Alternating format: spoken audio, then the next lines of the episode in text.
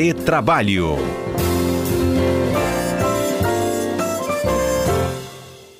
Quero dar meu bom dia especial para eles, nossos comentaristas Alberto Nemer, Cássio Moro conosco. Meninos, bom dia.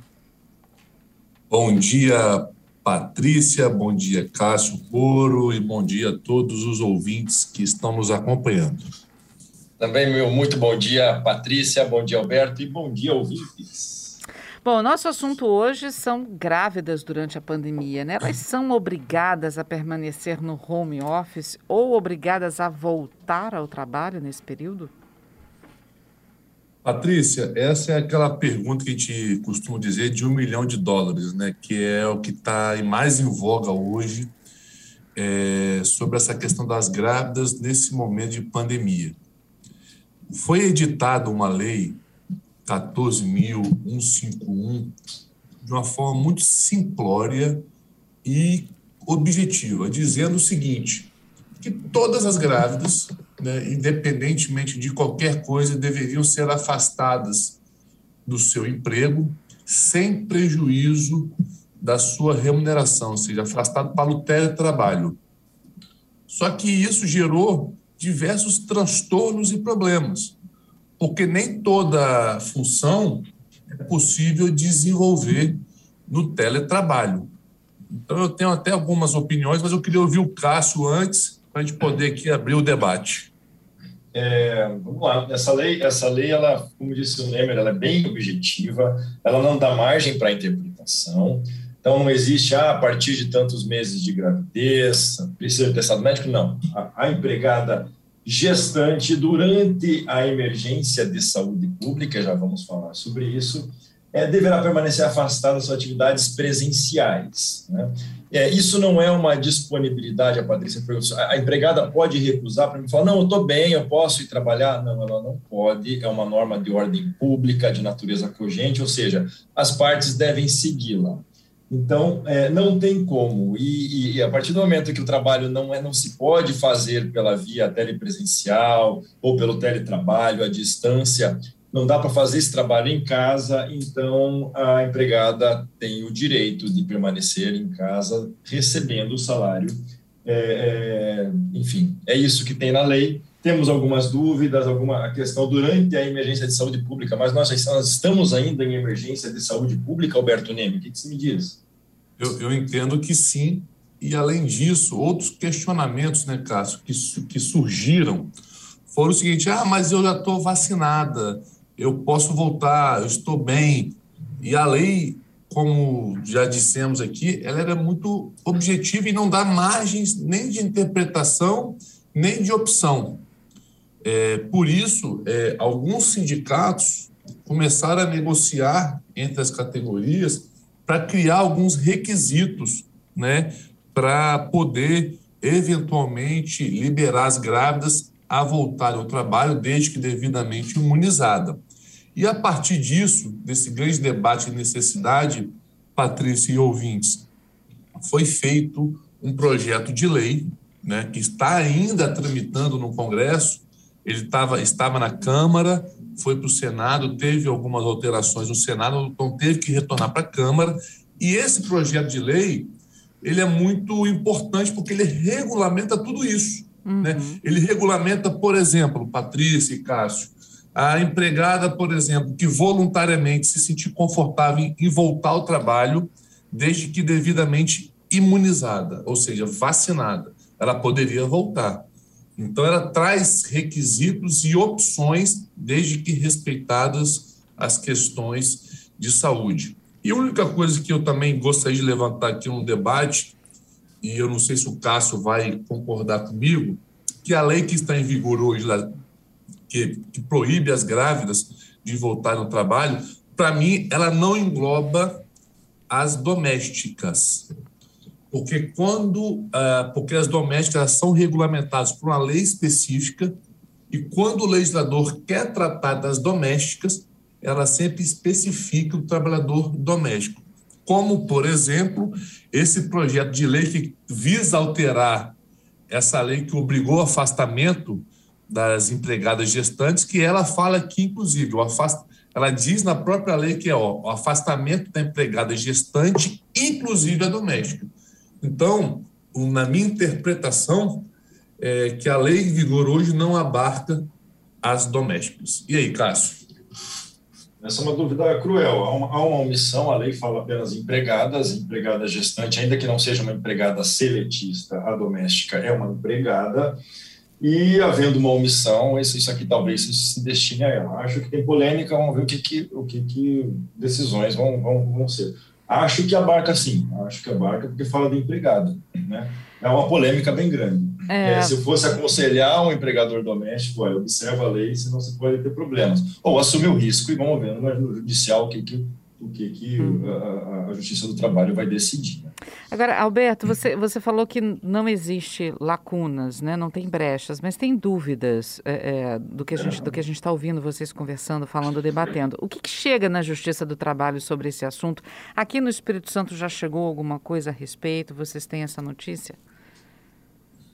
Patrícia, é, eu não tenho informações de ações. Na verdade, eu tenho sim de, uma, de um sindicato que entrou com ação para realmente efetivar uh, essa lei, ou seja, afastar todos os empregados, empregadas gestantes do trabalho.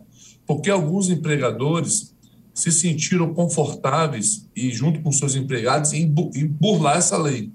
Agora, um caso interessante é, Patrícia, até que eu queria ouvir o Cássio. Essa lei ela traz uma obrigatoriedade de afastamento, mas ela não traz sanção, né? ela não traz eventuais penalidades. Então, eu entendo que eventual penalidade, isso aqui, seria uma penalidade administrativa numa eventual fiscalização do Ministério do Trabalho. O que, que você acha, Cássio?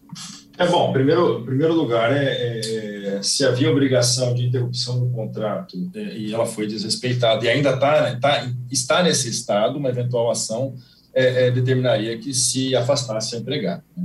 É, há muita dúvida. Uma outra questão importante: essa lei, ela embora tende, tente né, proteger a saúde da, da, da, da mulher, da gestante e do bebê, é, é, fato que ela cria um outro, um outro lado mais pernicioso, que é o próprio preconceito. Né? O empregador, na hora de contratar um funcionário, precisa de uma mão de obra. Uhum. Se ele tem o risco de contratar uma mulher que pode engravidar e não trabalhar, ele vai preferir contratar um homem. Isso é muito sério. Então, essa lei ela cria um problema nesse sentido. Uhum. Da mesma forma, na hora de dispensar, a empresa tem que dispensar um empregado. Qual que vai dispensar? Ela vai optar por aquele que corre risco de não prestar serviço e ter que pagar a remuneração. Uma outra questão que vem surgindo, mas ainda não tem uma pacificação das decisões judiciais, é colocar isso na conta da Previdência. Ora, então você não tem prejuízo da remuneração e é o Estado que manda, então é justo que a Previdência é, arque com esses custos, mas não há decisões ainda efetivas ou uma unanimidade sobre isso. Então, a coisa ainda muito, muito, muito. Até porque a lei é recente, de maio do ano uhum. passado, e ainda nós estamos vivendo essa situação é, de saúde pública. Então, ainda a gente tem que esperar o que, que vai acontecer. Essa lei pode perder sua eficácia é, caso, caso o Ministério da Saúde ela, ela encerre esse estado de emergência de saúde pública por ato dele. Né? Então, se vier um ato dele, essa lei acaba perdendo a, a, o vigor. Pode acontecer isso também. Eu tenho aqui a, a participação do, dos nossos ouvintes. O Hernandes está com a gente contando o seguinte, que tem pequenos empresários que só têm um funcionário e a funcionária está grávida. E aí teve que ficar em casa sem trabalhar, a empresa pagando salário, é, porque não tem né, como fazer isso em home office, já que trabalha com, com loja pequena, com venda de roupas, então não tem como fazer home. E aí ele falou, já é difícil para o pequeno empresário manter o funcionário, agora tem que manter o funcionário em casa porque ela está grávida sem trabalhar. Então tem vários casos desse na Glória, ali em Vila Velha, ele está falando, e é uma dificuldade que o pequeno empresário está vivendo nesse momento de pandemia.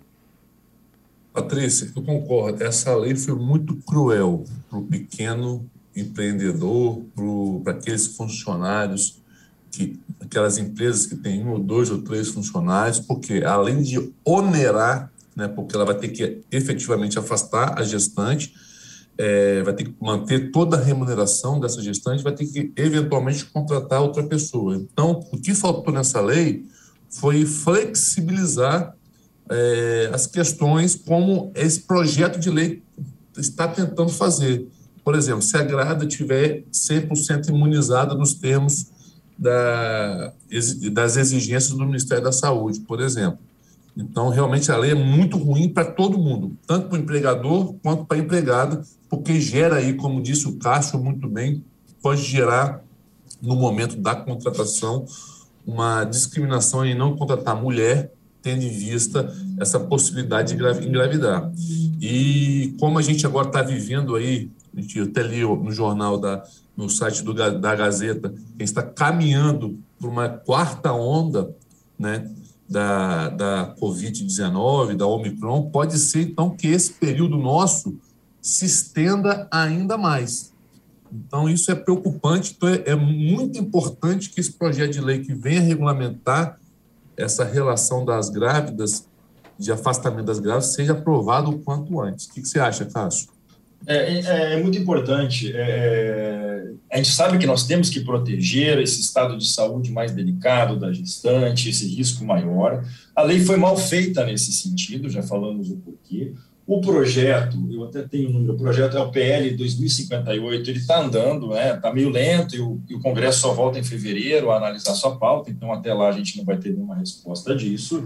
Ali nós podemos ter uma, uma, uma solução melhor, Normas rígidas trabalhistas, elas sempre vão trazer um custo maior para o pequeno empresário. Ele é o que sempre acaba pagando mais caro por, por isso. Então, é muito difícil, nós sabemos, como ouvinte, a dificuldade que ele tem. Uhum. Falando lembrar que tem uma decisão recente que saiu agora de um, do TRT da 11ª região, de um, de um caso desses, né, foram perguntar, estava lendo agora recentemente, a, a, a, a trabalhadora terceirizada exerceu função de agente de limpeza e trabalhou é, é, gestante, foi infectada e faleceu. E, a, e, o TRT mandou indenizar a família por danos morais e materiais por esse fato e pelo desrespeito da lei.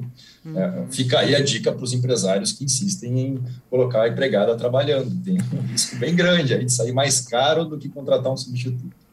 Agradeço a vocês dois de novo por mais um retrabalho conosco, viu? Um bom dia para vocês e até a próxima semana. Alberto, Cássio, obrigada. Obrigado, Patrícia. Obrigado a todos os ouvintes que estão nos acompanhando, especialmente aqueles que participaram. Um abraço, Cássio, e que até semana que vem, se Deus quiser. Cássio. Obrigado, Patrícia. Obrigado, Alberto. E se Deus quiser, até semana que vem. Abraço, ouvintes.